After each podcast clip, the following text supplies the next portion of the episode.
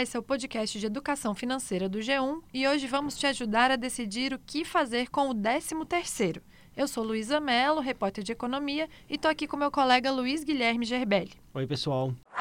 O fim do ano já tá aí, junto com as festas, a comilança e os amigos secretos, chega aquela graninha que faz a alegria de muita gente, o 13º. Mas antes de falar sobre o que fazer com esse dinheiro, vamos explicar o que é e como calcular o quanto você vai receber. Vamos lá. O 13º é um salário extra que todo trabalhador com carteira assinada recebe todos os anos. É um direito garantido por lei e que não foi alterado na reforma trabalhista. O 13º é equivalente a um salário líquido, ou seja, aquela quantia que de fato cai na sua conta todo mês, depois que obviamente são descontados o imposto de renda e a contribuição obrigatória para a aposentadoria. É isso aí. Esse dinheiro, gente, não cai de uma vez só, não. Ele é depositado em duas parcelas. A primeira precisa ser paga pelo empregador até 30 de novembro e a segunda até o dia 20 de dezembro. Mas elas não são iguais, porque os descontos obrigatórios, aqueles do IR e do INSS que o Gebelli falou há pouco, só são feitos na segunda parcela, e isso faz com que ela seja bem menor do que a primeira. Então fica assim: até 30 de novembro, você que trabalha com carteira assinada tem que receber 50% do seu salário bruto, ou seja, sem descontos. Depois, até 20 de dezembro, você recebe os 50% restantes, mas com os descontos. É, mas vamos lembrar que se você já tirou férias neste ano e pediu o adiantamento da primeira parcela, você só vai receber a segunda metade com os descontos, ou seja, só em dezembro. Bem lembrado, Gebeli. Vamos falar então de como usar essa grana? A gente sabe que muita gente já conta com esse dinheiro para pagar aquelas despesas que sempre vêm na virada do ano, os impostos como IPTU e o IPVA e a matrícula e material escolar, no caso de quem tem filhos. Os especialistas dizem que para quem não conseguiu organizar o orçamento no ano e não tem folga financeira para bancar essas despesas, usar o 13º é uma boa saída sim. Eu conversei com o planejador financeiro Caio Torralvo, que é certificado pela Planejar, e ele falou um pouquinho sobre isso. Vamos ouvir. É, essa é uma, uma é, coisa muito chata, cíclica, né? Que a gente faz toda essa esse no final do ano vem tudo isso de novo, né? Essa parte é, não, não, cíclica do, do, do, do, pagamento, né? Que é só em janeiro e fevereiro, mas todo ano a gente tem que pensar. Eu, eu não sei, eu acho que depende muito do planejamento da família, né? É, se vai faltar dinheiro para pagar o compromisso do ano, de novo, acho que tem que ser uma decisão conversada, tem que ser uma coisa que a família avalie mas entre pegar uma dívida, por exemplo, para pagar essas despesas que você está falando, PVA, IPTU, escola, é, e usar o décimo terceiro, pô, talvez não vale a pena, porque essa é uma dívida que você pegar mais cara, né? Não é uma dívida que vai ter um, uma característica de um financiamento, que vai ficar pagando lá por muito tempo, com juros mais baixos, não. Vai ser um período curto, um juros geralmente mais alto. Então, talvez, né, usar o terceiro para isso, se não houver dinheiro no que vem para pagar isso, pode ser uma saída, mas de novo, tem que ser bem estudado e bem conversado uh, para chegar a uma decisão bem embasada. É isso que eu, que eu acredito. Pois é. Outra coisa que a gente sempre ouve quando se fala em 13 terceiro é: se você tem dívidas, use esse dinheiro para pagar. Mas o Caio explicou para a gente que o caso não é assim tão óbvio. Ele disse que não é com toda a dívida que vale a pena gastar o 13 terceiro. Por exemplo, no caso do financiamento imobiliário, que é uma dívida longa, de até 30 anos, pode não ser vantajoso. Se ainda falta muito tempo para terminar o financiamento, a quantia total devida ainda é alta. Provavelmente não faz muita diferença usar esse dinheiro para bater uma parte. Claro, isso se a parcela estiver cabendo no seu bolso. Se você estiver com as prestações atrasadas, aí sim você deve quitar. Agora, se for uma dívida imediata e de juros mais altos, como o cheque especial, ou se você estiver inadimplente, aí é melhor aproveitar a grana para resolver logo essa dor de cabeça. É verdade, mas o Caio, o planejador financeiro que a gente ouviu, dá uma dica importante.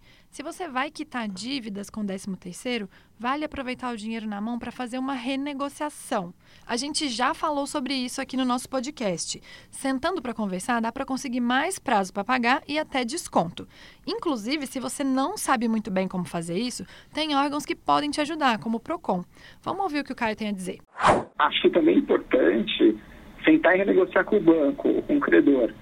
Porque quando você tem dinheiro na mão, é, ao invés de simplesmente quitar no, no, na programação é, inicialmente prevista, uma sugestão é realmente sentar com o banco, com o credor e falar, olha, agora eu tenho tantos reais, tantos mil reais na mão, minha dívida é tanto, eu estou pagando tanto por mês no cheque especial, no rotativo, eu quero quitar.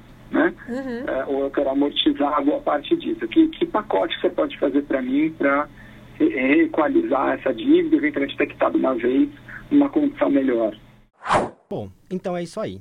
Mas você deve estar se perguntando: e se as minhas finanças estiverem em ordem e eu quiser guardar? Onde investir o dinheiro? Aí, gente, não adianta procurar receita pronta não. Isso vai variar muito. Você vai precisar te perguntar uma série de coisas antes. Por exemplo, qual é o meu perfil de risco? Sou conservador? Ou seja, não topo perder dinheiro de jeito nenhum? Fico angustiado com essa possibilidade? Ou sou mais arrojado? Aceito perder dinheiro se eu tiver a chance de ganhar mais. Por quanto tempo eu posso deixar essa grana parada? Muito ou pouco tempo? Quanto dinheiro eu tenho? Que objetivos eu tenho para esse dinheiro?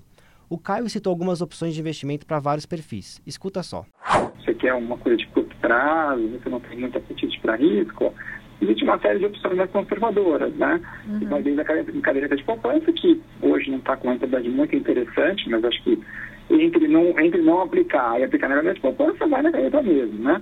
Uhum. É, até opções um pouquinho mais é, é, estruturadas, como um fundo de investimento conservador, como títulos do Tesouro Direto, né, no títulos da dívida pública que você compra via Tesouro Direto, CDBs de bancos de primeira linha, é, enfim, tem uma série de, de produtos que atendem a necessidade. Uhum. Ah, não, eu vou guardar por longo prazo, eu tenho apetite para risco, não tem problema se cair. Pô, então procura um, um, um planejador financeiro é, ou um assessor de investimento que te oriente em mais detalhes. Né? Então, vou procurar, por exemplo, um fundo de ações, vou investir em ações, ele vai pesquisar, pesquisar quais ações, né? Uhum. Não, quando é um fundo multimercado mais arrojado, então pede uma orientação para ver o que, que é, faz mais sentido em termos de risco e retorno.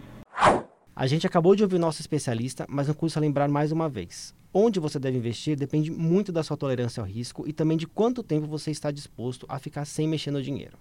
Então é bom pesquisar e estudar bastante antes de aplicar. E como a gente já falou aqui algumas vezes no podcast, se você está começando a guardar dinheiro, antes de pensar em investimentos de longo prazo, é legal formar uma reserva de emergência. Isso significa colocar uma quantia em algum investimento com liquidez, ou seja, que você consiga sacar esse dinheiro rápido e sem penalidades. A poupança é um exemplo.